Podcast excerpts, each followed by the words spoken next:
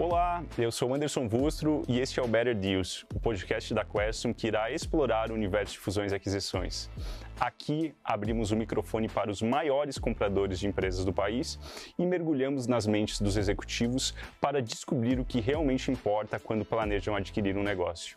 Se você é um empreendedor à procura de insights que podem iluminar seu caminho rumo ao exit, este é o seu podcast.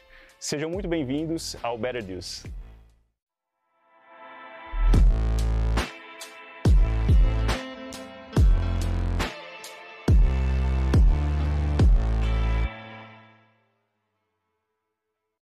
Olá, estamos de volta com mais um episódio do Better Deals. Eu sou Anderson Vustro, sou sócio aqui da Questum e hoje eu vou falar com um primeiro manezinho da ilha que está aqui no nosso podcast. Oh, que honra! Ele que é responsável pela área de M&A de um dos principais ERPs de middle market do país. E eu estou aqui com o Diego Sanches, que é responsável pela área de M&A da Sankia. Bacana, obrigado aí, Seja Anderson. bem-vindo. Obrigado, boa tarde, pessoal. Obrigado aí pela oportunidade. E para começar, como os demais episódios, conta quem é Diego Sanches, de Boa. onde vem, conta um pouquinho dessa trajetória aí Legal. para a gente. Eu sei que você trabalhou bastante tempo também com vendas e É eu isso. acho que isso contribuiu também para ter essa visão aí de transações, de processo de M&A, mas conta um pouquinho aí dessa Bacana. trajetória até aqui. Legal, Anderson. Primeiro, é um, é, é um privilégio aqui poder estar com vocês e compartilhar um pouco da minha história e também representar a Sankia. Mas falando do Diego Sanches, então, né, como tu já antecipou, sou um manezinho da ilha, né, natural aqui de Floripa, havaiano, não tão feliz no momento, Ai, mas esse é um assunto que a gente deixa para uma outra oportunidade. Outra, outro episódio. É, sou formado em administração pela Universidade Federal de Santa Catarina. É, eu acho que também me ajudou bastante né, na minha trajetória por dar uma, uma visão muito ampla né, do que, que é são os, do que são os desafios de gestão do mercado tradicional. É, e por consequência, isso me ajudou muito na trajetória dentro da Sankia. Né? Eu estou em tecnologia há 15 anos, há 10 anos na Sankia. É, comecei em tecnologia na Calisto Sistemas, uma empresa aqui de Florianópolis, né? era incubada também da CAT, empresa do Daniel Leibniz, que foi a pessoa que né, me deu a primeira oportunidade no mundo de tecnologia. Entrei como estagiário de suporte. eh, Em seis meses, eles identificaram meu perfil de relacionamento e me deram uma oportunidade na área comercial. E aí fiquei na área comercial por 13 anos, né? Fiz a transição de empresas, saí da Calisto, fui para a Softplan, fiquei alguns meses na Softplan e aí fui convidado pela Sankia para entrar na operação de Santa Catarina, isso em 2013. Fiquei na Sankia, Santa Catarina por cinco anos, depois fui para um outro desafio também aqui em Floripa, na Delinha, tecnologia, e aí a Sankia me convidou né, para fazer Volta parte do time cá. da matriz, né? E aí eh, voltei para a Sankia como gerente regional de vendas, né, apoiando 10 unidades de negócio da Sankia. E aí, pós a entrada do DIC, que a gente vai falar um pouquinho mais para frente, né, surgiu a oportunidade de integrar o time de M&A, fiz essa transição, né, e está sendo muito bacana. Assim, É, eu acho que as habilidades da área de vendas, né, elas são muito importantes para a área de M&A, porque é, eu nada mais faço que vender a tese para fazer Uhum. uma compra. Então, no M&A, antes da compra tem a venda. É, então, Apesar de você estar do lado do comprador, você está fazendo uma venda também, né? Vir Exato, cá, ó, exato. ver as oportunidades que se tem. Tanto que a primeira pergunta que o André, que é o nosso CFO, fez na entrevista, né, para ver se eu teria o perfil para entrar para o time de M&A, foi como é que você me venderia sangue? Né? Porque no fim do dia é isso, né? As pessoas que não trabalham diretamente com fusões e aquisições, né, com M&A, às vezes tem uma percepção de que basta ter o dinheiro e achar a empresa e tá feito o negócio, né, Anderson? E na verdade não é bem isso, né? Você tem uma série de concorrentes, uma série de processos, né, e diversas teses diferentes. E eu acho que a clareza do que a sua tese entrega, né, que é a venda que eu faço hoje, ajuda muito né, na- a você encontrar as pessoas certas e fazer os melhores deals. Muito bom, muito bom. E já aproveitando esse gancho que você falou um pouquinho de vender a Sankia, Boa. conta, conta para quem está nos ouvindo e nos assistindo o que, que é a Sankia, né? Até porque eu acho que pelo fato de serem um pouquinho, de serem mineirinhos, Os mineirinhos, né? É, estão lá, estão mais tranquilos. Vão pelas beiradas. pelas beiradas, mas, poxa, é uma empresa que nasceu em 89, né? 1989, já É. tem aí mais de 30 anos. É isso. É, e é, é uma das referências né, no mercado. Perfeito. É, mas conta um pouquinho o que, que a Sankia faz, Claro. que frentes de negócio que ela está atuando Boa. é, hoje em dia. Não, muito bacana poder falar da Sankia. É, a Sankia é uma empresa, como você disse, que já está há muito tempo no mercado, mas é, em algumas regiões ela não era tão conhecida há algum tempo atrás. né? Eu, quando entrei na Sankia Santa Catarina em 2013, É, eu era o patinho feio das negociações, né? Então a gente brinca que a Sankia ficou é, é, 20 anos preparando a noiva para o casamento, né? Então a gente já tinha uma bela solução, excelentes cases de sucesso, só que nunca tinha ido para mercado, né? É uma empresa de RP tradicional, a gente atende hoje os principais segmentos do mercado, né? Uma empresa que, como você destacou no início, atende middle marketing, tem alguns clientes também enterprise, é, mas no início da sua jornada ficou muito concentrada na região sudeste. Né? A gente nasceu dentro do segmento atacado distribuidor, então por ser uma região de um polo logístico muito forte, a região de Minas Gerais, Centro-Oeste, a gente começou o desenvolvimento da Sanca nessa região. E ali para 2008, 2010 é que a gente começou a expandir um plano de canais né, com abrangência mais nacional. Então a gente saiu de 12 para 55 canais né, nesse período aí de aproximadamente 15 anos, desde 2008, construindo esse ecossistema. É, e hoje a Sankia já é uma empresa reconhecida pelo mercado. O Bernardinho tem nos ajudado muito com as propagandas na ESPN. Né, é um embaixador que já está com a gente há três anos e tem participado também com a gente e, e, nos ajudado muito nesse crescimento. Então a Sankia hoje né, é, é uma empresa que não é mais só uma empresa de RP, é uma empresa já é, que tem outras empresas no seu portfólio, a gente vai falar um pouquinho disso mais para frente, mas na sua essência né, é uma empresa que busca transformar a sociedade por meio da gestão empresarial. Esse é, é, é, é, a missão da Sank, né? E a gente busca trazer isso de uma forma muito leve, né? com muita liberdade para o nosso cliente. Então a Sank é uma empresa que ela gosta da vanguarda da tecnologia, ela gosta da disrupção, né? E ela gosta também de provocar tendências no mercado. Então a Sank ela almeja né, ocupar um espaço que na nossa visão ela está um, tá um pouco em aberto, né? Que é ter mais um grande grupo de tecnologia no, no, mercado nacional. Né? Então a gente tem isso como objetivo para ela ser cada vez mais reconhecida. Muito bom, muito bom. E até eu acho que um pouco disso é o fato de vocês trazerem investidor externo aí em 2020. Né? Perfeito. Vocês trouxeram aí até o, o, o Fundo Soberano de Singapura, né, o GYC, é, com investimentos de mais de 400 milhões de reais na época. Isso. Né? É, e eu queria que você contasse um pouquinho dos motivos pelos quais esse é, trouxeram esse investidor externo, esse recurso, né, e o que, que é, almejam né, alcançar com tanto com esse investidor, mas também com a utilização desse próprio recurso. Boa. Uh, a Sankia sempre teve um crescimento orgânico, sustentável, né? uma empresa que sempre gerou caixa, sempre foi muito é, bem gerida pelos seus fundadores, pensando em ter um crescimento orgânico muito sustentável e começou a chamar muita atenção do mercado, é, de investidores, ali no meado de 2013, 2015, um assédio começou primeiro pelo mercado nacional de tecnologia. Né? E aí os nossos founders né, não tinham um desejo de fazer um movimento naquela época, ainda estavam com um plano de expansão nacional, era uma coisa que poderia conflitar um pouco os interesses do momento, mas entenderam que, opa, se o mercado está vindo me procurar, eu tenho algo diferente aqui nas mãos. E aí em 2018 a gente foi ativamente para o mercado. Nós lançamos uma tese conceitual para o mercado que é o EIP, que seria a evolução do ERP, é, é, que é o Enterprise Intelligence Platform. E para isso a gente precisaria de recursos para criar esse ecossistema, né? É, ou seja, ampliar a nossa entrega além da oferta RP, trazendo soluções agnósticas que complementem o portfólio. E para que não concorresse né, os crescimentos orgânicos e inorgânicos, o melhor caminho seria ter um investidor que entrasse junto conosco na tese, mas que nos permitisse executar o plano com autonomia.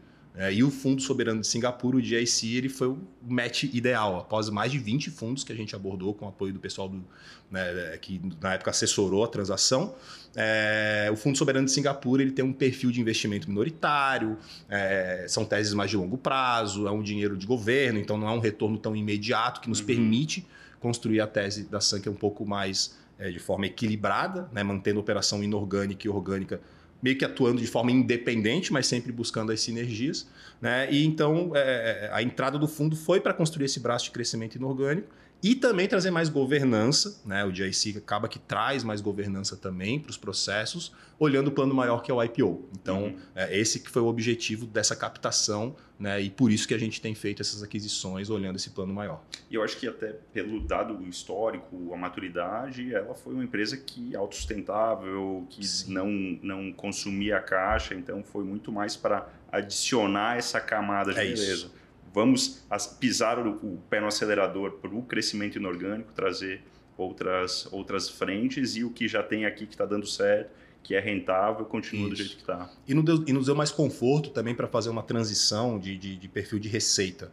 a Sank até 2020 dependia muito do licenciamento. Né? A gente não era uma operação com um conceito SaaS né, na sua forma de negociação.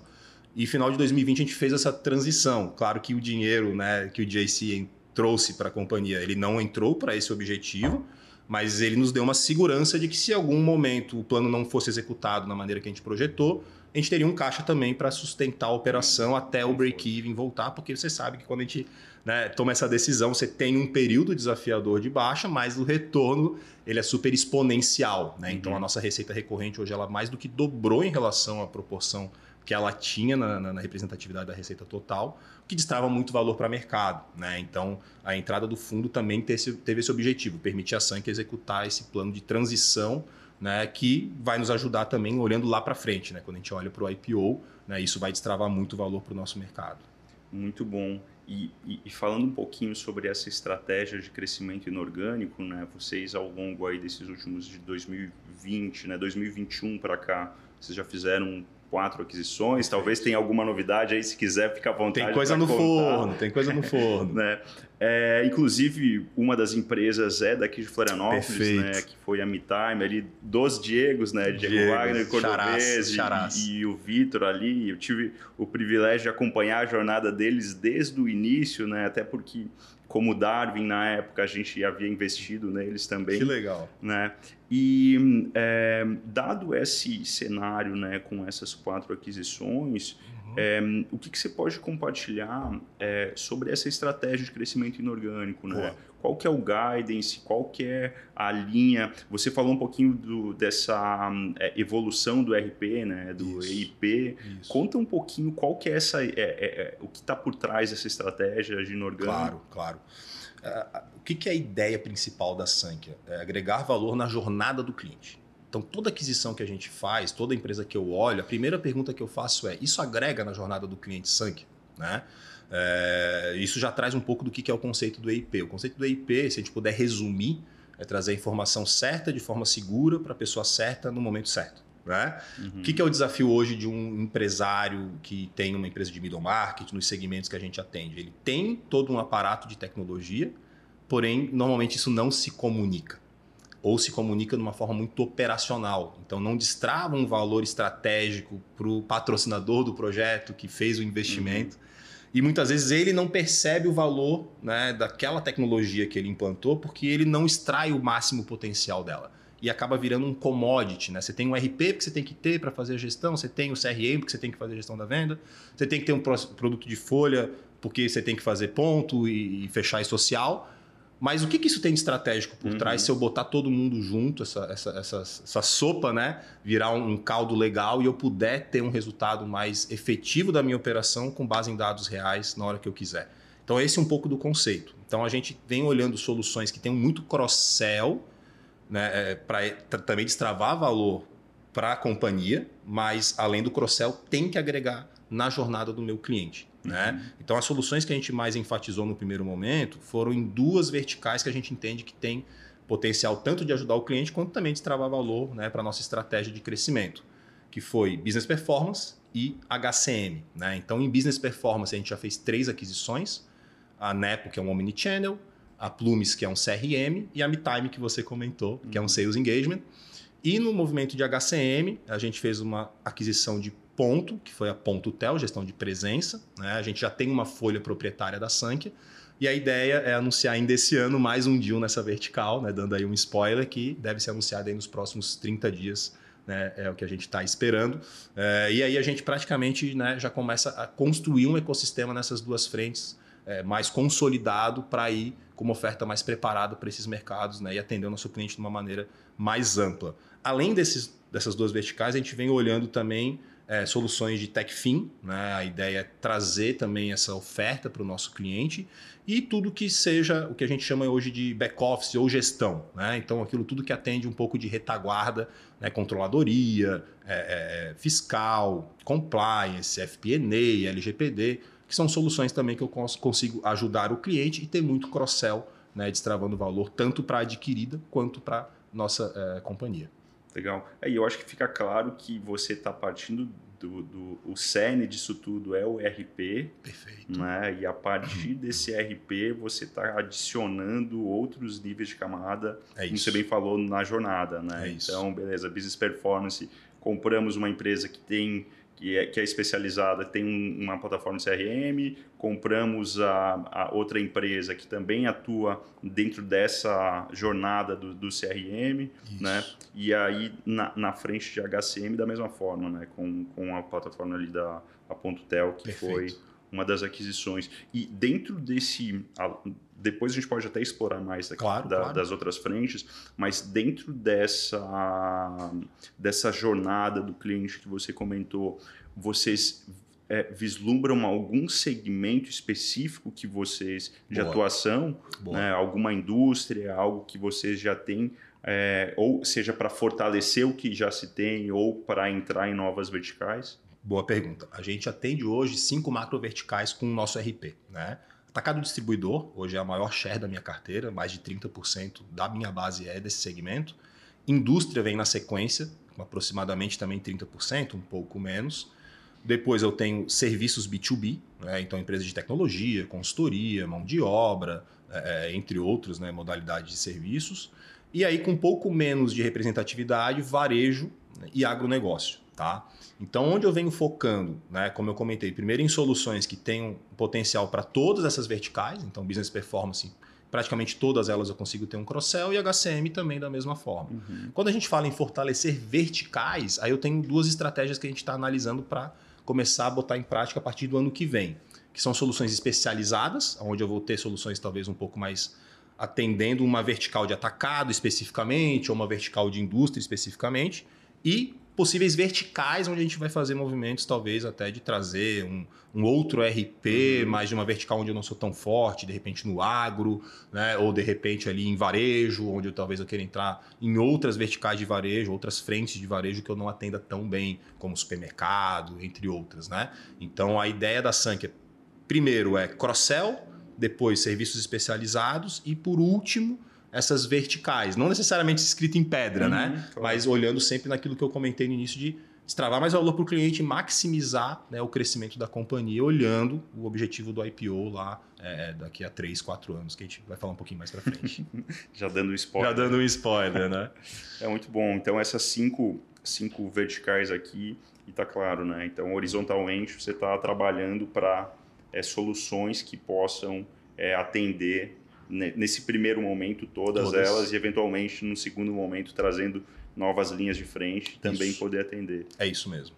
É isso mesmo. Muito bom. E, e dado esse, é, esse perfil, né, ou essas frentes que você atuou, é, existe algum, é, algum perfil de negócios que vocês têm mais, é, veem mais oportunidade, seja relacionado a tamanho, a é, base de clientes, a tecnologia? Quais são essas características que hoje vocês avaliam Ótimo. né, e que fazem despertar o interesse da Sankhya? Muito bom, muito bom. Eu acho que a primeira coisa que a gente olha é o perfil dos empreendedores. né? A, a- a cultura e o perfil do empreendedor elas são fundamentais né, para o nosso plano de crescimento. Porque a Sank ela não pretende assumir a operação no dia a dia. Então, esses caras continuam conosco. E você não quer casar com alguém que você não quer acordar todo dia do lado. Né? A gente brinca muito com isso. Então, primeiro a gente faz uma avaliação do perfil da empresa. Né? Então, primeiro o papo é comigo mesmo, um papo um pouco mais solto, eu conto um pouco da tese, eles contam um pouco da história, e ali você já começa a entender como é que esse cara olha para o mercado, qual é a tese de futuro dele, por que, que ele gostaria de fazer um movimento comigo. Então, o perfil e a cultura né, a gente consegue começar a dimensionar a partir do primeiro contato. E aí, claro, depois as métricas tradicionais, né? Crescimento, é, é, é, margem EBITDA, desejável que esteja gerando, mas não é mandatório, né? Mas ele tem que ter um caminho, né? Olhando um break-even para que nos ajude lá pro, olhando para o IPO, né? Numa geração de caixa que, querendo ou não, a gente vai ser muito avaliado por essa métrica. É, é, Faturamento, a gente não entra em early stage, né? Então não tem exatamente uma, uma métrica de faturamento mínimo, mas a gente entende que a partir de 5 milhões a gente começa a trazer uma comunicação, aproximar com essa empresa, acompanhar a trajetória dela. O alvo prioritário é entre 10 e 30. É ali onde a gente tem mais olhado, tá? ARRs que eu estou falando. Então, Uhum. entre 10 e 30 milhões é o que eu mais olho. Não que eu não possa fazer um movimento maior, tá? Eu posso sim trazer uma companhia de 100, 200 milhões de ARR, fazer um deal mais transformacional, uhum. mas para tentando maximizar portfólio e fazer mais aquisições, né? É, é, essa, essa, esse spot entre 10 e 30 milhões é o que a gente acaba tendo como alvo ideal, tá? É, e ali também métricas de SaaS, né? Ah, quanto que tá o churn desse cara, como é que esse cara tá é, é, conseguindo crescer nesses períodos aí um pouco mais desafiadores, né? A gente até comentou aqui fora dos microfones, né? Ano passado a gente viu muita empresa que vinha performando bem, mas começou a andar de lado. Então isso é um ponto que a gente investiga. E aí, eu consigo ajudar esse cara a voltar a crescer? Né? Ele parou de crescer porque falta o quê? Canais de vendas, falta né, mais marketing, ou não, era um hype de mercado que não vai se sustentar uhum. pós-pandemia. Então, essa, essa, na verdade, são os é, primeiros filtros que a gente faz, tá? São, digamos assim, os, os, os prioritários. Aí, claro, depois que entra para a diligência, aí a gente começa a entrar um pouco mais no detalhe, né? E, e, eu acho que até pegando o gancho do que você comentou, né? Você falou um pouquinho do... É, eu acho que o perfil dos empreendedores, a cultura, isso daí é algo que é, eu, eu, nunca ouvi ninguém falar que não não, não é importante, não é né? é importante, né? E é obviamente dado o tamanho de cada empresa tem um, um, uma preferência de faixa de faturamento, de ARR Perfeito. e assim por diante, né? Mas eu acho que uma coisa que por vezes que, que é um assunto que já foi mais polêmico, mas que ainda é, é algo que gera bastante confusão, é, na, na, cabeça dos empreendedores é essa questão de é, queima de caixa. Né? Então, vários dos empreendedores, quando a gente está falando principalmente empresas de tecnologia, startups que passaram por captações de investimento, é, ou é, estão num horizonte de queima de caixa ainda, uhum. por vezes até sem uma, uma previsão muito clara de quando que esse jogo vai virar. Perfeito. Né? Perfeito. É, eu queria saber um pouquinho tanto das, da opinião Sankhya tá. como a sua opinião Legal. quanto a esse assunto, Legal. né? Até porque a gente como assessor de M&A por vezes traz essa visão. É, mais realista da situação, né? E a gente acaba passando por malvado, né? o que na prática a gente só está trazendo, é, a gente é o mensageiro, né? Legal, Não é? legal. Mas conta um pouquinho qual que é essa tua visão. Boa, excelente pergunta, tá? Eu acho que a gente teve uma mudança clara de mercado nos últimos dois anos, né? É, crescimento era o que todo mundo queria, poucas pessoas olhavam para performance e eficiência operacional. E agora eu acho que está todo mundo olhando para performance e eficiência operacional. Não que crescimento tenha deixado de ser importante, mas crescimento por si só não garante sucesso lá na frente. Né? Eu acho que é um pouco isso que a gente tem de, de, de, de enquanto companhia de, de ideia. Né? É, agora, sim, inviabiliza você fazer um deal porque a empresa ainda não gera um EBITDA, porque ela está em, né, em cash burn, ela tem um runaway ainda de mais dois anos para um investimento que ela captou antes, às vezes não inviabiliza, né? Mas eu não posso ter um cara que não vai me agregar em caixa para o meu objetivo maior. Então a gente sempre tenta entender com aquela companhia, principalmente durante a diligência, né, ou pré-diligência, bacana, que savings eu já consigo trazer aqui para essa operação com o nosso deal, porque a gente traz aí um bom saving né, de estrutura, de tecnologia, né, de relacionamento com fornecedores, então a gente consegue, enquanto grupo, negociar muito melhor com os fornecedores, isso traz aí um, um, um uhum. ganho de caixa expressivo para as companhias, tá? A gente tem uma, uma métrica interna bem interessante para isso. É, e num segundo momento, a gente também não pode impedir o crescimento da companhia. Né? Então, é, é, é, as nossas métricas normalmente são atreladas a crescimento e, e EBITDA, né? pensando em earnouts, pensando em, em, outras questões de premiação. Mas se eu também se eu exigir que o cara, assim que eu fizer o deal, gere caixa, ele não vai conseguir crescer. Então, eu acho que tem que ter um equilíbrio. Né? Eu acho que aquela ideia de que ah, vou crescer, vou construir rede, qualquer porque uma custo. hora eu vou destravar valor a qualquer custo, isso não acontece mais. Né? A gente tem que ter realmente uma empresa que cresça, mas que olhe para a sustentabilidade do negócio. Né? Porque a ideia é continuar crescendo de forma sustentável. Né? A gente não uhum. quer ter que fazer novos aportes naquela companhia para ela dar o resultado que a gente espera. Né? Ok, negociamos um cash inicial para que vocês possam ter mais conforto, esse cash burn equilibrar, mas eu também tenho que ter né, uma métrica que não iniba o crescimento desse cara. Porque se eu também faço ele só olhar para EBITDA, ele vai começar a ter medo de crescer e de fazer investimentos. Então, né, respondendo, uhum. né, não tem uma resposta certa para isso, mas dando um pouco do que eu entendo. Né? As companhias que já é, estão se relacionando com o mercado ou que vão começar a se relacionar com o mercado, elas têm que dar essa segurança para o investidor. Uhum. Né? Não dá para você chegar lá e o cara dizer, não, break-even projetado para daqui a cinco anos. Cara, mas como é que você vai chegar nisso? Né? Daqui a cinco anos está um pouco distante. Por que daqui a cinco anos? Como é que a gente consegue trazer isso? E normalmente eles não têm essa resposta. É. Né? Então eu acho que aqui que é o, é o principal ponto. Não é o problema do cash burn, mas a insegurança que isso pode trazer para o investidor. Se isso está justificado e está claro por que você está executando isso, olhando o crescimento, mas pensando também no objetivo da companhia como um todo, o deal tende a acontecer. Agora, se o cara está em cash burn, mas não consegue comprovar que vai equilibrar esses pratos e vai caminhar comigo né, para os números que eu espero, aí tende a não avançar. Bom, é, eu acho que de tudo que você falou, para mim está claro que no fim é, a perspectiva de você tornar o, a, a operação né, ou um negócio é, superavitário, Exato. ela é, é, talvez seja o, o ponto chave dessa equação. Perfeito. Né? De falar assim, beleza, eu estou privilegiando o meu crescimento e por isso eu estou queimando caixa, mas eu tenho aqui um, um, um plano no qual eu vou começar a ter uma operação dentro de um horizonte de X de tempo, é, no qual ele vai começar a inverter essa lógica, ou vai, ou melhor, né, equilibrar essa. essa... E, e, e, assim, né, Anderson, não é que o cara tá errado porque ele estava executando uma tese de crescimento. Às vezes ele captou com fundos tradicionais e aí você sabe que a métrica do cara é essa, ele vai ter que crescer, ele, cara, quer um retorno lá do outro lado. Então o trabalho de vocês é muito importante justamente para mostrar pro. Né, para os empreendedores que, cara, legal, mas a hora que você for conversar com um estratégico como a Sankia, é você vai ter jogo. Que, você vai ter que ter um, uma outra visão também de como tocar o teu business. É, né? é, você tem que dar essa segurança. Então, é, não tem uma resposta certa, né? Ou seja, quem está ouvindo, né? Não, então vou parar de investir em crescimento para gerar caixa e, e vice-versa. Não, não tem resposta certa.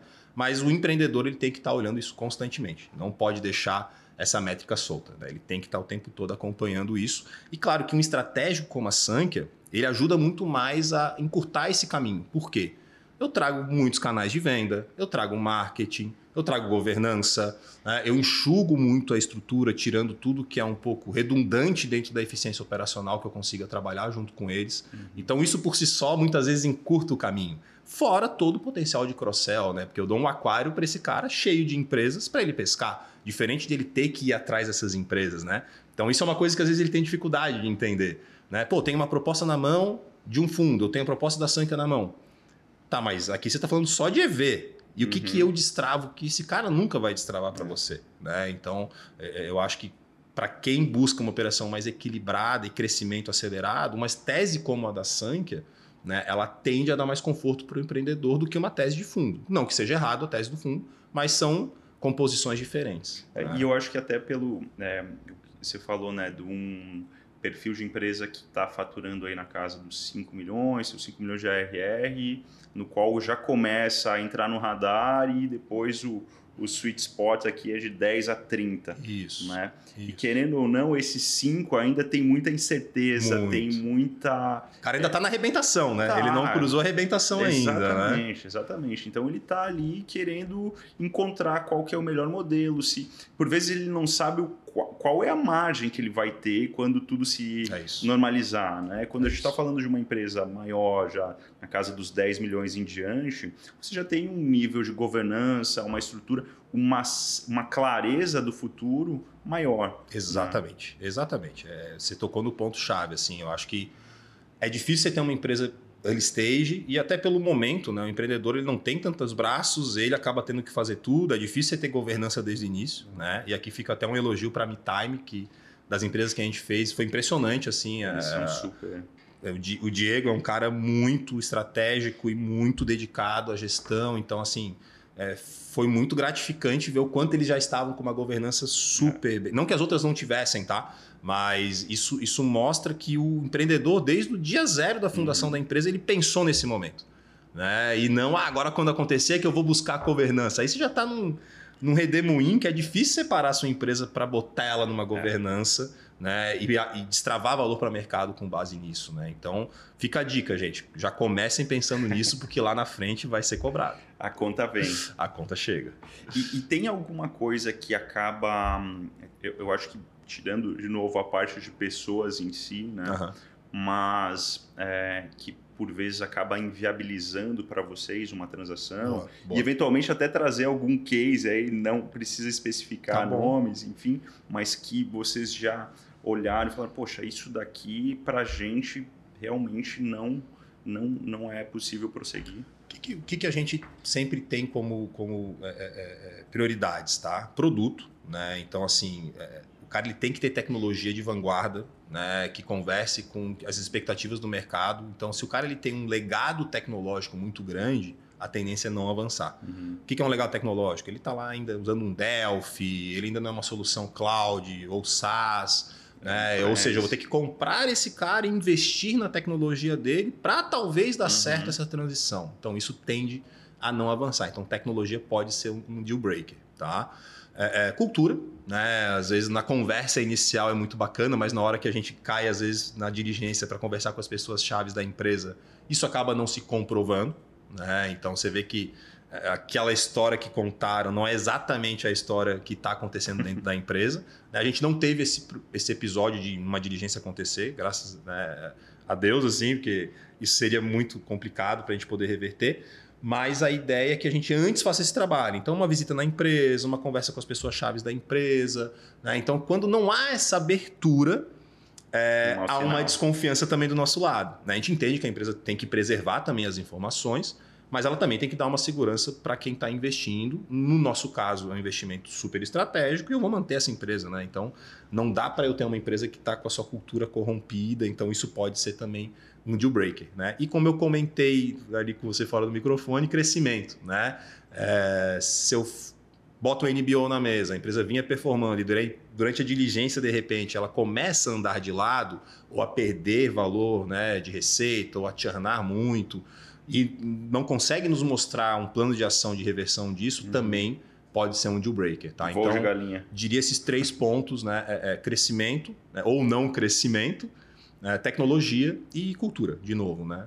É chovendo no molhado da cultura, né, Anderson? Mas, Mas é não tem como importante. você fugir disso, né? Principalmente para um estratégico. Né? No dia seguinte vai estar todo mundo no mesmo barco. E, e por muito conviver, tempo, né? É. E por um bom tempo. No mínimo pelo período jornal. Muitas reuniões de conselho. É. Então, assim, é, é, eu acho que isso é fundamental. Vai longe. não, muito bom. E é, passando um pouquinho, mudando um pouquinho de tópico, né? Claro. É, como é que funciona hoje o processo de prospecção de vocês? Hoje vocês Boa. acabam atuando de uma forma mais ativa, né? Não, a gente construiu uma tese aqui uhum. é, e vamos é, encontrar oportunidades específicas para se encaixar dentro disso. Legal. Vocês acabam sendo mais passivos no sentido de não, qualquer oportunidades que acabam surgindo, a gente acaba avaliando. Como é que está essa? Legal. É meio a meio, tá? Assim, a gente tem um, uma máquina de originação interna, né? Eu encabeço esse processo, tem um analista que me apoia em análise de algumas frentes de mercado que eu peço, prepara as listas e eu mesmo faço as abordagens iniciais é, com os empreendedores. Então a gente tem aí, nos últimos 12 meses, a gente ficou 40-60. Então 40% de originação proprietária, feito pelo time Sankia, e 60% é, feita com base em oportunidades encaminhadas tanto por assessores, fundos, né? E até de forma, às vezes, orgânica, né? Alguém que vem lá no LinkedIn, fala uhum. com o uhum. Felipe Calisto, que é o nosso CEO, ah, gostaria de apresentar a minha empresa e tal. Então, também tem muito inbound, uhum. né? Direto das empresas com a gente. É, nos últimos 12 meses foram 240 empresas que a gente é, avaliou, nem todas elas chegaram no nível de comitê, mas todas elas conversaram com a gente em algum momento, né? e, e, e enfim, a gente consegue, dentro desse processo proprietário, direcionar melhor a estratégia, né? E no processo do inbound, a gente consegue também abrir os olhos para oportunidades que às vezes não estão na nossa tese, né? Então é muito bacana ter essas duas frentes. Eu também faço um trabalho de abrir novos contatos, novos relacionamentos com assessores que nunca entraram em contato com a gente, uhum. com aceleradoras, com fundos, né? Então faço pelo menos dois, três novos contatos mês, né, remotos ou presenciais, para também apresentar a tese, um roadshow né, uhum. da tese Sankhya, porque as pessoas olham para a Sankhya, não, ela deve estar tá comprando RP. Então, assim, normalmente o meu relacionamento com um assessor, um advisor que eu não conheço e não apresentei a tese é um RP. Ah, não, eu tenho que explicar, não, olha, eu olho tudo menos RP. então, isso a gente já tem. Né, isso a gente já tem, né? Então, é, mesmo do que vem do outbound também, do, perdão, do inbound, né? Eu também faço questão de trabalhar né, e puxar esse cara para uma conversa e não ficar esperando que ele acerte a minha tese sem conhecer ela. Uhum. Né? Então, é, essa clareza de o que, que a gente quer e espera tem trazido muitos resultados positivos. Né? Para também maximizar. Como o time é enxuto, né, se eu começar a olhar de tudo, eu não, consigo, eu não consigo também entregar muito valor para o meu comitê. Né? Porque daí eu vou ficar num, num, num emaranhado de empresas e sem um direcionamento. Quando eu entrei na frente de M&A, ela estava um pouco assim, né? O que, que, você, Uhum. que a gente vai comprar? Ah, tudo menos RP, dá uma olhada. Cara, não, peraí, vamos, vamos começar a direcionar um pouco mais. Então, o primeiro ano foi muito de estudo, aí montamos essas verticais, definimos as prioridades, executamos, e aí a tendência é, cada seis meses, revisitar isso para também direcionar a nossa prospecção. Legal. E hoje você falou 240 analisadas aí nos últimos 12 meses. Isso. Eu acho que foram duas aquisições nos últimos 12 meses. Se Vai. Se a gente considerar Plumes, que foi em agosto do ano passado, É. mais ou menos isso. Se a gente considerar que eu vou anunciar nos próximos dias aí, né, é, a gente está numa métrica de conversão aí de mais ou menos 1%, tá? 1%. Que é mais ou menos a métrica Uhum. ideal do mercado, né? Cada 100 empresas que você olha, uma acaba saindo deal. E, e co- conta como é que geralmente quanto tempo que demora esse processo, como é que é esse até para a turma que está nos ouvindo e assistindo aqui Legal. ter essa clareza, né? Legal.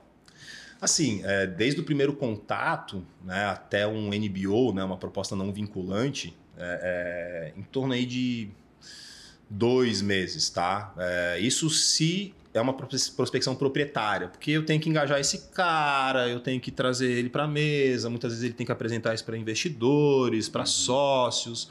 Então, nem sempre a coisa já engata e entra num processo. A Plumes foi assim, Uhum. né? A Plumes eu bati na porta, putz, não tô olhando, lá foi totalmente proprietário, eles não estavam sendo assessorados, né? E demorou um mês mais ou menos para ele, cara, beleza, vamos conversar, né? Engajar. Quando veio de um assessor, aí é mais rápido porque a empresa já está procurando, né? O assessor normalmente já conhece a gente, já direciona um pouco, não, ó, a tese da Sank é mais ou menos assim. Então, em 30 dias normalmente eu consigo né, ter condições de avaliar essa empresa da Uhum. minha esteira de avaliação interna e colocar uma proposta para esse cara na mesa. Pós NBO, né, a gente também está executando muito rápido, tá? Então, é, a MeTime, por exemplo, deu nem foram 22 dias úteis a diligência. É, muito por aquilo que eu falei, né? A governança Pelo que os nível. caras já tinham entregue para a gente um negócio redondo, né? O meu time de analistas assim, nossa, nunca tinha visto uma empresa né, tão preparada para esse momento. Então, isso ajudou super né, a gente nesse processo. Agora tem empresas que às vezes não estão tão bem preparadas, e aí você acaba tendo também, às vezes, mais desafios de cap table, negociação de contrato, e aí acaba que isso estende um pouquinho mais. Mas a gente tem conseguido executar processo completo né, de três, né, constando de diligência, né, de três a seis meses. Tá? Então, o Ponto Tel é um case bem legal. A gente começou o relacionamento com eles em dezembro. Eu tinha acabado de entrar no M&A é, em novembro, já em dezembro a gente conseguiu avançar com eles e fechou a operação em março. Caramba, Então foi uma rápido. operação super rápida, né? Uhum. Plumes já foi um pouquinho mais demorado, mas por esse processo de namoro, um pouco mais longo, convencimento de investidores, né? E a MeTime também foi rápido, considerando né, o, o processo onde a gente engajou realmente na aquisição, porque a gente já estava falando com eles há um tempo, mas sem ainda muita clareza do quanto que eles poderiam agregar no portfólio. Com a entrada da Plumes, isso trouxe né, mais visibilidade, então teve um período de maturação da Plumes para daí a gente, não, agora vamos falar com a MeTime. Aí do dia que a gente botou também a proposta, eu acho que foram também cerca de três meses assim para a gente fechar é, diligência e operação contratual. Super rápido. É, e eu acho que um dos principais pontos aqui é a, é a velocidade com que os empreendedores conseguem retornar Exato. né, de informações, o quão organizado está a casa. Né? É, e, e vocês, assessores, ajudam, ajudam muito nesse processo. Né? Quando a empresa não está preparada para isso, você vê que o negócio às vezes. Você fica com a impressão que o empresário, o empreendedor, não está afim de conversar com você. Na verdade, não tem braço. Ele não tem braço. Tem um cara que eu tô, tá nesse momento exato, É. tá? A gente tá avançando, tô super engajado de trazer o cara, pô, eu quero, quero estruturar o material, mas ele não consegue nem me passar as informações. Não. Eu falei, cara, contrata alguém Ele para fazer esse tudo, trabalho. Você é muito bom, você é um cara fera, mas você não vai conseguir fazer a empresa crescer todos os pratos que você já tá equilibrando É. mais à frente de M&A sozinho, né? Então, eu acho que é um pouco isso, assim, que ajuda a gente a ter um processo mais rápido, né? Essa empresa já está muito bem preparada.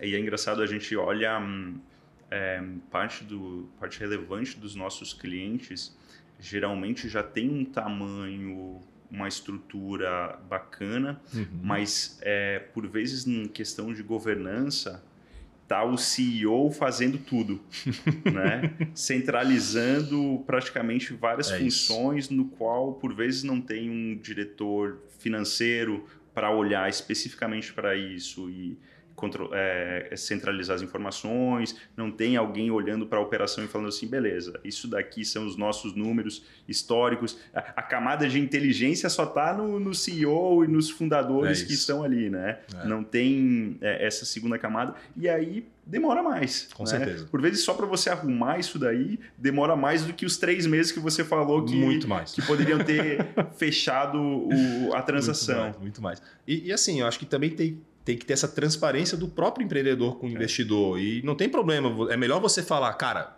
vamos dar um passo para trás, me dá um tempo para me preparar, do que você ficar meio que embarrigando o processo, né? Aí você acaba que vai passar vergonha. Você era uma excelente oportunidade, mas você me passou o recado errado e cara, o carro passou e você não entrou nele. É né? Então, acho que a, a transparência e, e, a maturidade do empreendedor de entender que ele precisa de ajuda, né, também já nos mostram quanto que aquela empresa está preparada para ser uma, uma investida nossa. É isso aí. É, eu eu, eu, eu é, compartilho da mesma opinião. Né? É melhor falar assim, beleza, me dá um tempinho aqui, Exato. deixa eu organizar a casa e eu venho com o pacote fechadinho aqui e é isso, é isso. Que, que você pode avaliar, porque você tem só uma oportunidade de passar uma boa impressão. Né? Perfeito. Né? E passar uma má impressão por vezes para quem está na ponta, para você é mais tranquilo do que para quem para o conselho. Exato. Né? Então... eu, chego, eu chego na reunião de pipe, né? Que a gente faz pipe também no M&A, né? Ó, oh, essa empresa aqui, André, que é o meu CFO, tal e tal e tal, e beleza. E aí dá um mês o cara não manda documento, dá dois meses o cara não manda documento, e vai. Você não falou que o cara queria fazer é, uma, um movimento com a gente, né? Então, acaba que eu, eu fico sem ter muito como defender um empreendedor nessa hora, sabe? Então, mas é, eu acho que é um processo também natural dos empreendedores, né? E, e começarem a, a, se estruturar mais para esse processo, nessa, nessa, nessa evolução que eles vão tendo, né? Porque normalmente são caras técnicos ou caras né, que não estavam também preparados para ter esse nível de, de relacionamento com o mercado e deixam isso um pouco de lado, né? Talvez por não ter isso na essência, né? Então, eu acho que ter boas pessoas no time, como você comentou, né? não centralizar isso, já começar desde o início, né? ter pessoas que vão ser essenciais para a sua operação, que depois podem vir a ser sócios no stock options, coisas né, que são comuns a gente executar, é, eu acho que faz muito sentido. Né? Ajuda os empreendedores, porque às vezes é. ele quer centralizar tudo né, e não consegue executar nada. Né? É, e às vezes a empresa cresceu mais rápido do que a capacidade não, de determinados. Total. total. Então acaba tendo que trazer mais gente para é compor isso. essa essa esse novo momento, né? Exato, exatamente, né? E é, e é às vezes não é tão claro assim para quem está na operação. A é gente é que olha de fora, é às vezes tem mais clareza do que a, a turma que está ali dentro, né? Exato, exato. E, e até em linha com, com o que a gente é, comentou agora, né, sobre essa questão de organização e sobre toda essa parte que por vezes pode até invi inviabilizar um negócio, né? Uhum. É, um dos pontos que é mais é, sensível é a questão do valuation, o valor do negócio em si. Boa. Né?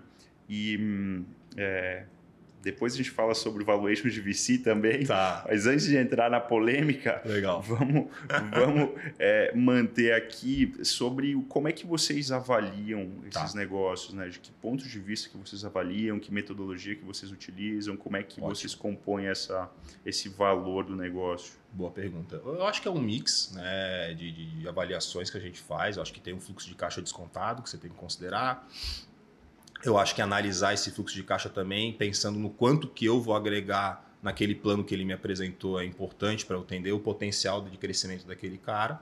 Né? E como a gente destacou no início, né? crescimento e é, é, é, é geração de caixa futuro. Né? Então, se eu não tiver muita segurança nessas informações, eu dificilmente vou conseguir colocar uma proposta competitiva, eu vou tender a ser mais conservador. Né? Então, eu acho que o quanto que a empresa passa segurança para a gente naquele crescimento, nos permite também, às vezes, ser um pouco mais ousados né, num valuation que pode trazer uma empresa de um potencial muito grande para a companhia.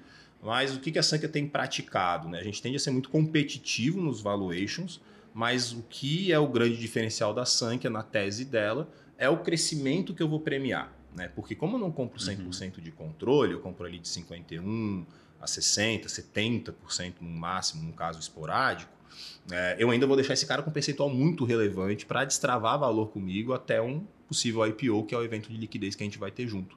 Então eu compro ele, eu abro a minha base, eu enxugo a estrutura dele, eu deixo ele mais leve para crescer e eu compro, né? eu pago esse crescimento dele lá na frente com a troca uhum. de ações. Então, isso é um pouco do, do, do, do, que é o diferencial né, do que você falou do fundo né, para a nossa tese, e por isso né, que nem sempre o meu valuation vai ser o mesmo valuation de um fundo, porque ali ele tem um plano de execução muito mais curto e ele quer destravar valor num curto muito, num prazo muito mais curto, mas também sem tanto apego pela sustentabilidade daquela operação.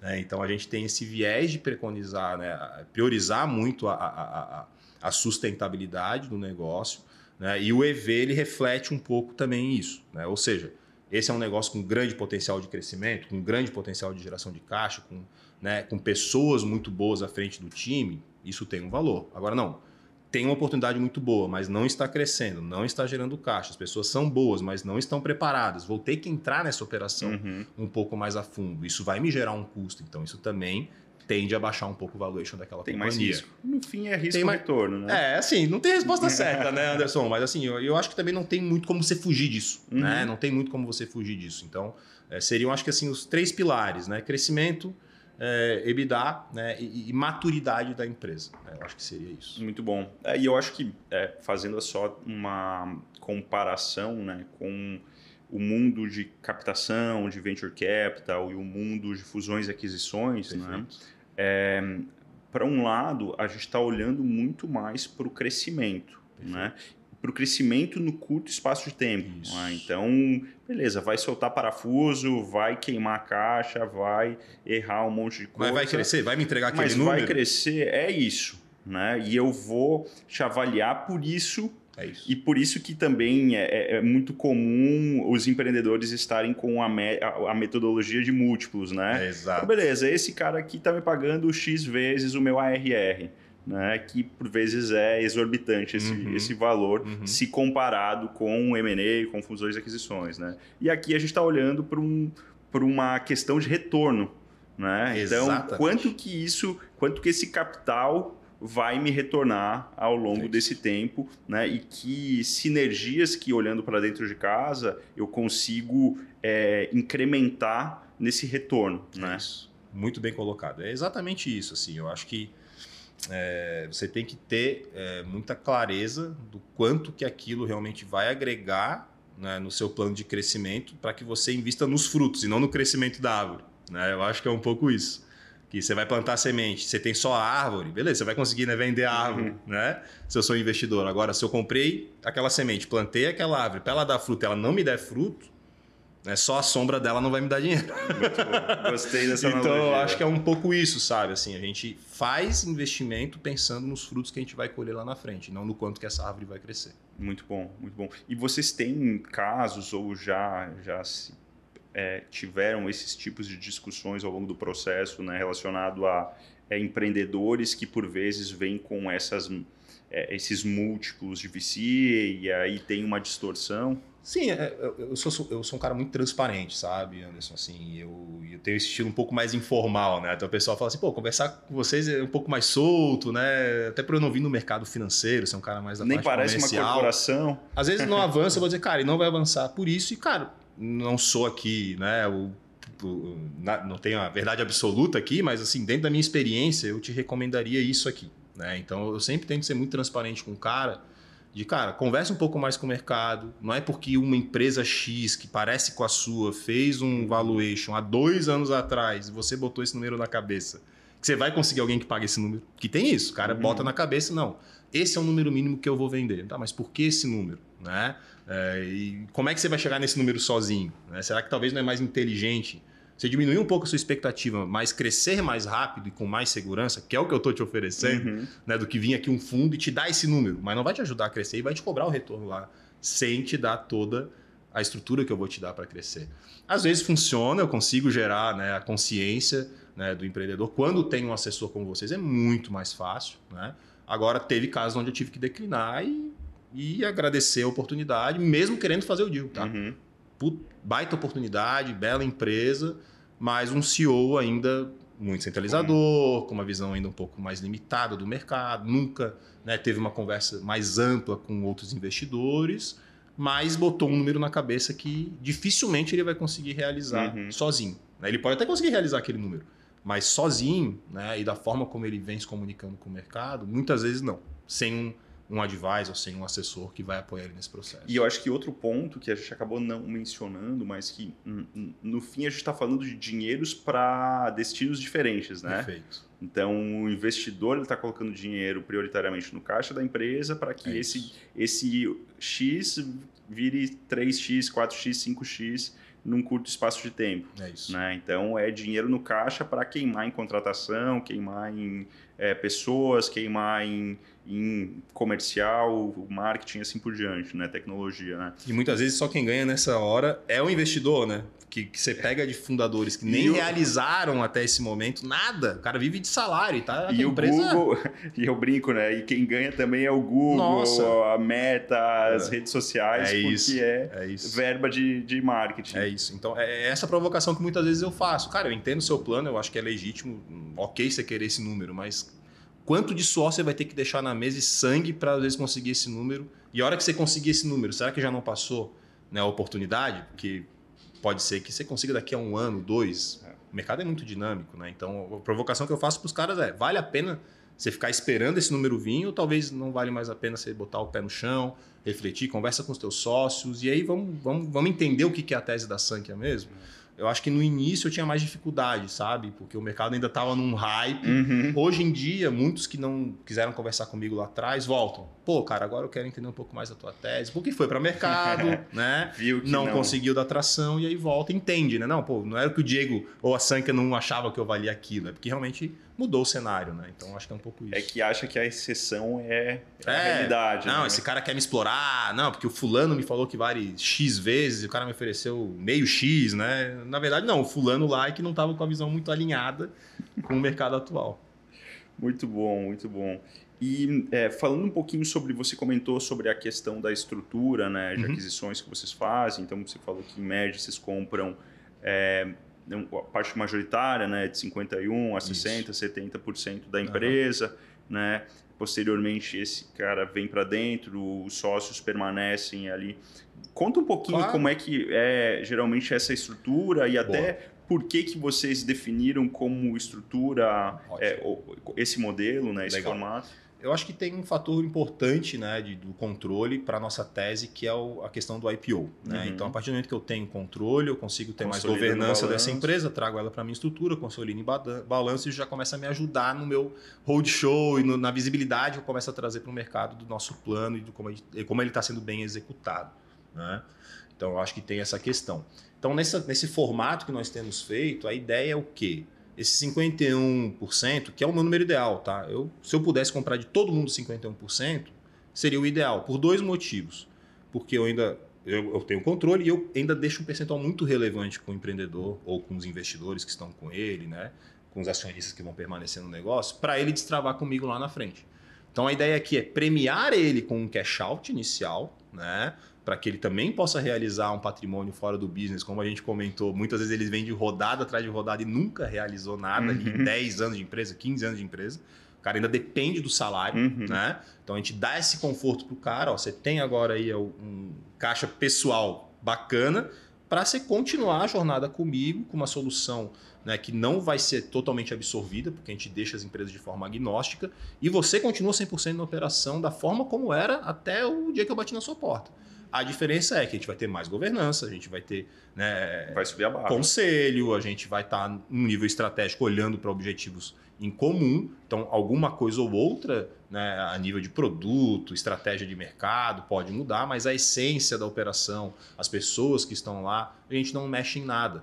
né? A ideia é que a empresa continue independente nesse processo, para que justamente ele consiga destravar o valor que ele já vinha executando. Eu não vou entrar no business do cara, executar aquilo como ele vinha fazendo. Uhum. né? Então a gente deixa esse percentual ainda com eles bem relevante para que eles tenham esse engajamento de fazer a empresa crescer. Porque se eu compro 80%, talvez esses 20% que eu vou deixar, agora ele pode até ter interesse de executar, mas Uhum. sei lá que daqui a um, dois anos ele ainda vai ter toda a grana que de repente ele já fez em cash out.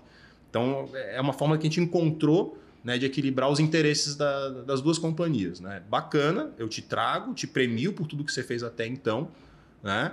mas eu preciso que você continue na estrutura e vá para cima para a gente continuar crescendo. E aí lá na frente a gente faz um swap, uma troca de ações, né, um roll-up pré-IPO. Né? Então a gente tem uma janela definida já nos acordos de acionistas. Né? É claro que não tem uma data fixa para o IPO, claro. a gente tem uma janela que a gente imagina. Então a gente tem definido ali algum, alguns períodos é, prioritários e normalmente três meses antes dessa, desse alvo que a gente definiu, uhum. a ideia é fazer esse, esse roll-up e a gente já deixa as regras de, né, de, de, de, múltiplos e enfim, conversões já definidas em contrato também. Entendi. Então, na, na, na essência, você está hum, pegando esses valores de earnout, né? Esse, essas, essas participações de earnout para converter depois para fazer esse swap em é. um evento de, de o earnout puro ele até recebe também em cash tá? tá? o que a gente faz é a troca de ação residual mesmo então ficou com 30 40 50 ah entendi é isso que eu vou trocar tá o, o 51% onde pode ter um mix de cash out e earnout isso é uhum. é tudo em cash na mão do, dos executivos e dos investidores tá? e pode ter um componente de cash in também se a empresa estiver necessitando de cash in se não a gente faz só cash out e a troca de ações lá na frente, com possíveis earnouts, né? Se a negociação tiver earnout, algumas têm, outras não, então depende muito de, da composição que a gente faz.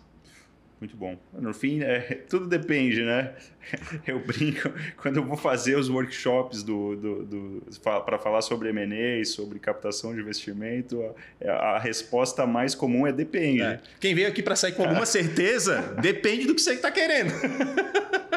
uh, mas eu acho que é isso, né? Porque cada projeto é um projeto. Isso que é o bacana do nosso, do nosso mundo, né? É. Não tem rotina.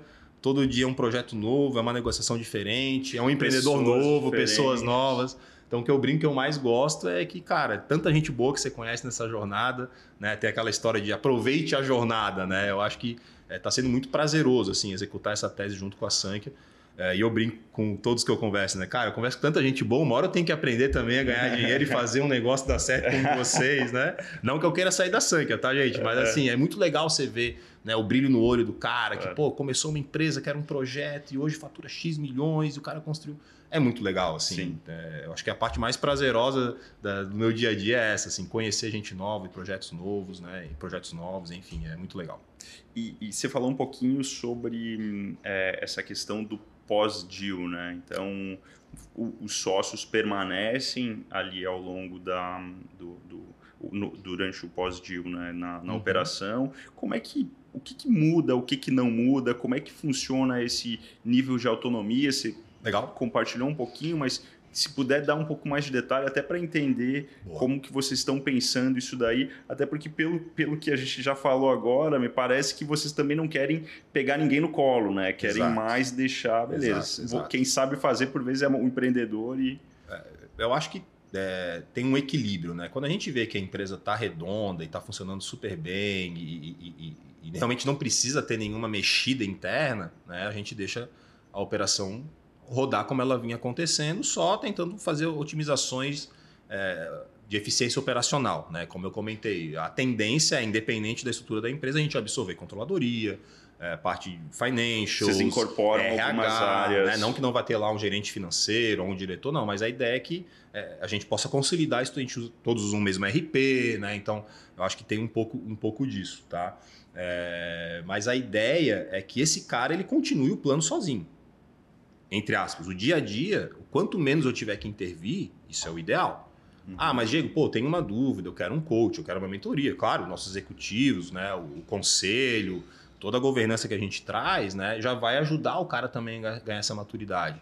Mas tem empresas que às vezes não estão tão maduras, né? Uma delas, que foi a primeira, a Nepo, eh, ela tinha muita dificuldade, por exemplo, na área comercial. E aí eles trouxeram uma pessoa com o nosso apoio, a gente ajudou no recrutamento uhum. para a área comercial. Mas as outras, pelo que eu estou vendo até então, a gente não fez nenhuma mexida é, direcionada pela Sank. Todas elas vêm continu continuando seu plano de crescimento independente da nossa estrutura, né? mas claro que a gente, por ter controle, se em algum momento a performance não for executada a contento, a gente pode lá né, direcionar algumas, algumas mudanças. Mas, de novo, a ideia da Sank é não intervir na operação, só a nível estratégico. Legal. E aí, via de regra, você leva sempre os, os empreendedores que estão na operação em conjunto? Total, todos ficam, é um requisito, né? Pelo menos até o IPO, né? É o evento de liquidez, né? Então os caras têm que estar comigo até o IPO. Pós-IPO, né? Se o cara quiser realizar e continuar só como executivo, Sim. pode. Se quiser realizar e sair da operação, ok também, não tem problema nenhum. E quem quiser continuar e não realizar, então assim, a gente deixa os caras super à vontade de como seguir, mas a gente não abre mão dessa, dessa condição. Até né, esse evento de liquidez maior, eles têm que estar com a gente tocando a operação né, no dia a dia. Até porque são papéis diferentes, né? Um papel é do sócio, Exato. então tem ações, tem cotas ali da empresa, outro do é. executivo, está é. na operação. E, e, e, se a gente mexe muito na estrutura também, é, a gente perde o DNA daquela empresa. Uhum. Né? A Sank já é uma empresa muito grande, né? é como se fosse um navio e vários jet skis do lado. Né? Então, se eu pegar esse jet ski e botar para dentro do navio, para ele fazer uma volta é. é muito mais demorado. O jet ski, rapidinho a gente consegue uhum. mexer. Então, eu acho que é aí que está o segredo de encontrar esse equilíbrio. Né? O que que esse cara, o que está pesando nesse jet ski está viabilizando ele de alcançar aquele objetivo mais rápido. Vamos trazer aqui para o barco, né? Uhum. Traz para o barco aqui que a gente consegue. A Sanka também vem quebrando esse barco, né? A gente vem tentando também é, transformar a empresa né, em várias tribos. A gente está quebrando o RP, que é um monolito, em vários microserviços. Então Legal. a gente também já está é, buscando transformar a Sanka mesmo em várias startups, né?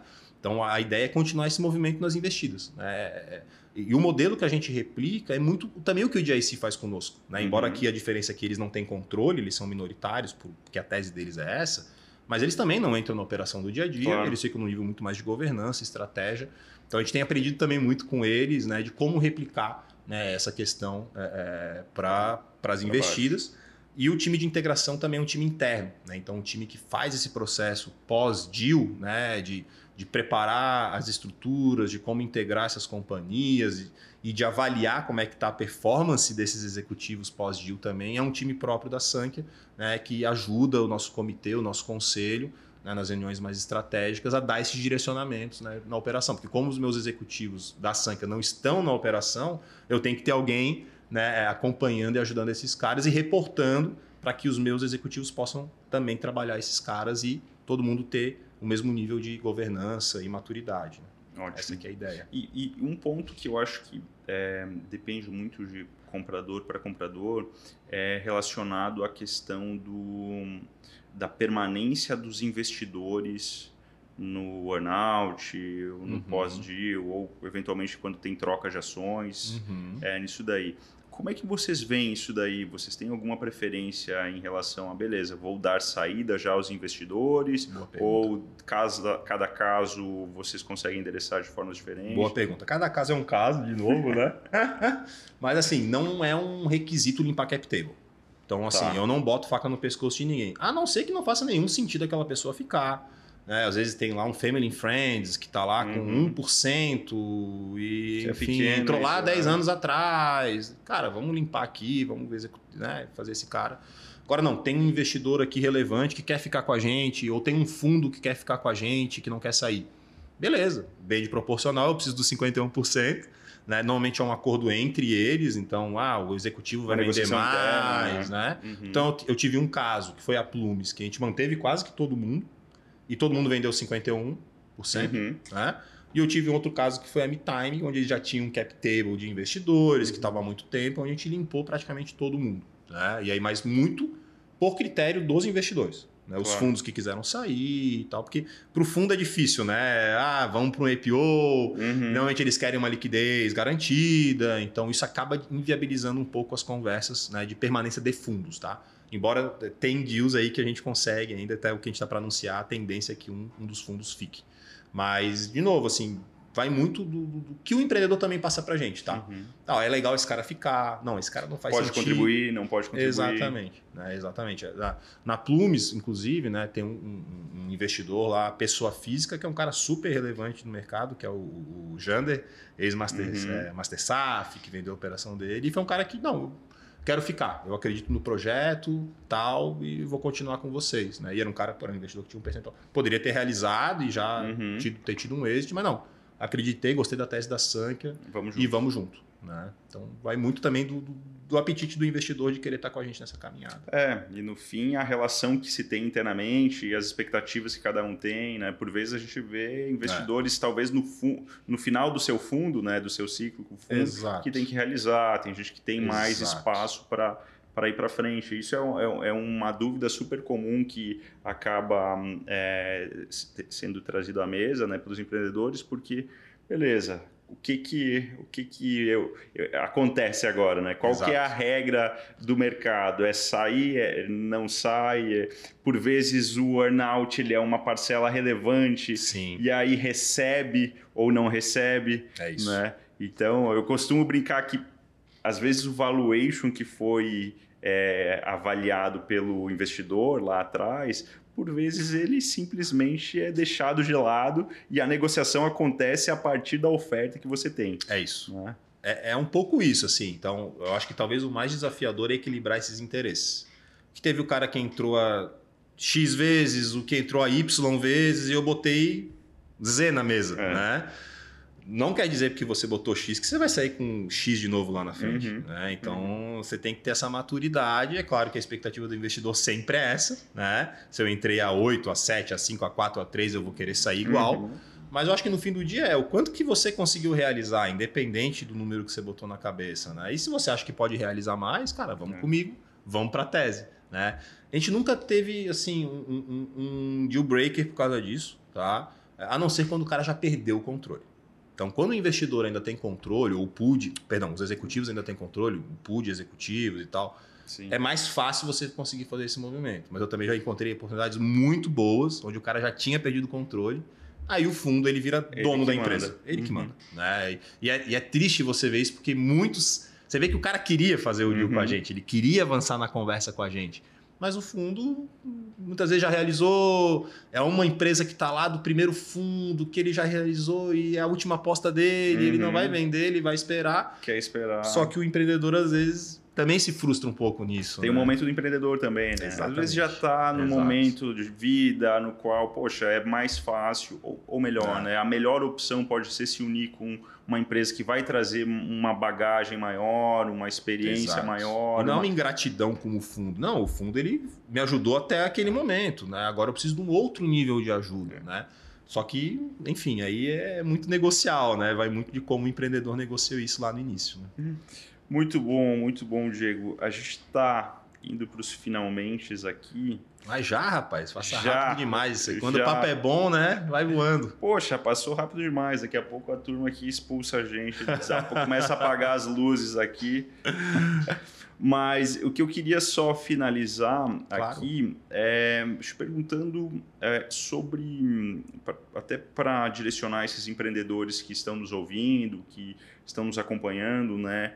Que recomendações que você poderia Boa. compartilhar para eles, né? Para essa turma que vislumbra, que imagina uma possibilidade de fazer um, um, M&A, né? De vender sua empresa, se juntar com a Sanken em algum momento. Né? O que, que você recomendaria para essa turma aí para se preparar, estar melhor é, é, apta a ter essa oportunidade? Eu acho que a gente já falou um pouco disso né, durante a conversa, mas se eu puder destacar né, aquilo que eu falei de desde o dia zero que você montou a sua empresa, já começar a pensar que você vai ter esse momento de se relacionar com o mercado. Então, faz né, um processo de governança já desde o início. Por mais, não, mas eu ainda sou muito pequeno. Cara, começa pequeno, porque depois que você começa, já tiver grande, é difícil você mudar.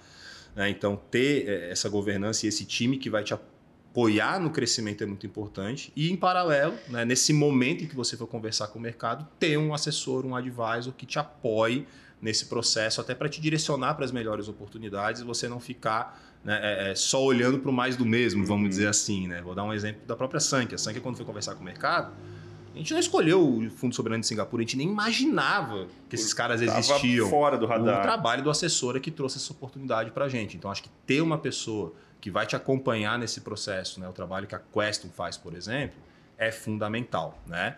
E, cara, acho que um recado, né? E, e, e muitos estão passando momentos de dificuldade, não estão conseguindo captar agora, a empresa não está crescendo. Eu acho que o recado é não desiste, continua, né? Acelera, vai para cima, né? E, e busque é, se conectar com o mercado da forma correta. Eu acho que é isso. Então, frequente os eventos, esteja né, na, na, na, nos eventos locais, nos nacionais, converse né, com os fundos, né, procure os corporates também. Então, se você gostou da nossa tese, pô, não sabe como abordar, vai lá no LinkedIn, me procura, né, puxa uma conversa. Às vezes a gente cria né, uma visão que é um processo muito complexo e algo muito mais fácil do que parece, uhum. né? Então, às vezes você tem que dar esse primeiro passo e não ficar esperando o, o mercado te procurar, né? Porque às vezes fica um pouco nesse, nesse ego, né? uhum. né? Não, uma hora vai vir alguém, vai procurar e tal. Alguém e, vai me achar. É, né? alguém vai me achar. Cara, eu acho que não, acho que é o contrário. Você tem que se mostrar para o mercado, você tem que estar conectado com o ecossistema. Então, eu acho que seria isso, né? Cultura, você tem que manter, governança, né?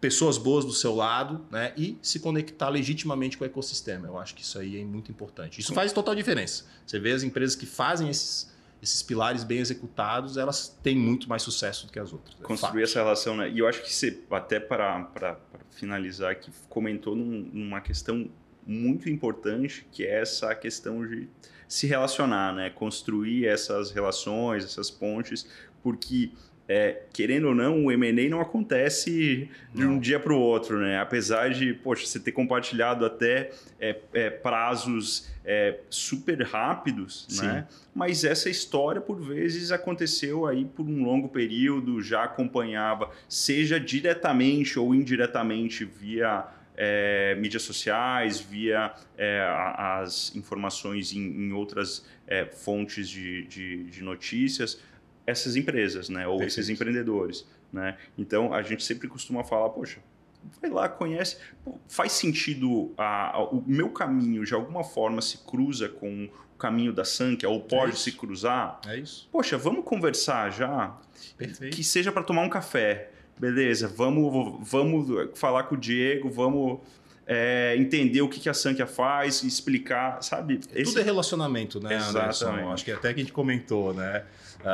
eu só tô aqui hoje por causa de uma provocação que o Rafa fez lá no palco do Startup Summit e eu fui atrás dele uhum. procurar. Então, talvez eu não estivesse aqui hoje se eu tivesse ficado esperando a Quest um dia vir bater na porta da Sankia para conhecer a tese dela, né? Uhum. Então, eu acho que tem esses dois lados, né? A gente, claro, a gente quer ser a, a empresa mais desejada, às vezes pelo investidor e, e ser muito assediado, mas se eu não estou sendo assediado, talvez eu não esteja executando algo que é importante. Né? E muitas vezes é conexão com o ecossistema. Né? E ajudar o ecossistema. Às vezes você vai lá dar uma palestra, dar um evento, começa a se interagir realmente com o ecossistema, ajudar legitimamente aquelas pessoas, você começa também a ganhar mais visibilidade é. para o mercado. Né? Então, acho que isso é importante também. Ecoa, né? Não olhar só para dentro, né? Vamos olhar para fora. Né? Eu acho que em Santa Catarina a gente tem muita sorte. Nosso ecossistema é muito, muito pulsante, se ajuda, é vibrante. Acho que tem muito espaço para oportunidade de melhoria ainda. Uhum. Mas é, a gente que roda o Brasil todo, né? A gente vê assim, a gente tem algo muito diferenciado aqui. Claro. Eu acho que a CAT é fundamental nesse processo. Né? Então, é, é quem está às vezes se sentindo um pouco isolado né? É, no seu mercado, na sua região, procure seu ecossistema, se conecte com ele, porque isso vai dar um gás também para vocês. Né? Muito bom, muito bom. Infelizmente, encerramos Acabou. por aqui. Infelizmente pra gente, mas pra eles, né? Que já não aguento mais ouvir a gente falar. Né? Eu falo mais que o homem da cobra, como a gente diz aqui. Não, mas a gente vai continuar o nosso assunto de antes, né? A gente tava falando Boa. de não, transplante então, agora vamos entrar aqui. agora pós-M&A vamos falar de cabelo agora. Agora que nós estamos cabeludo, vamos falar de cabelo.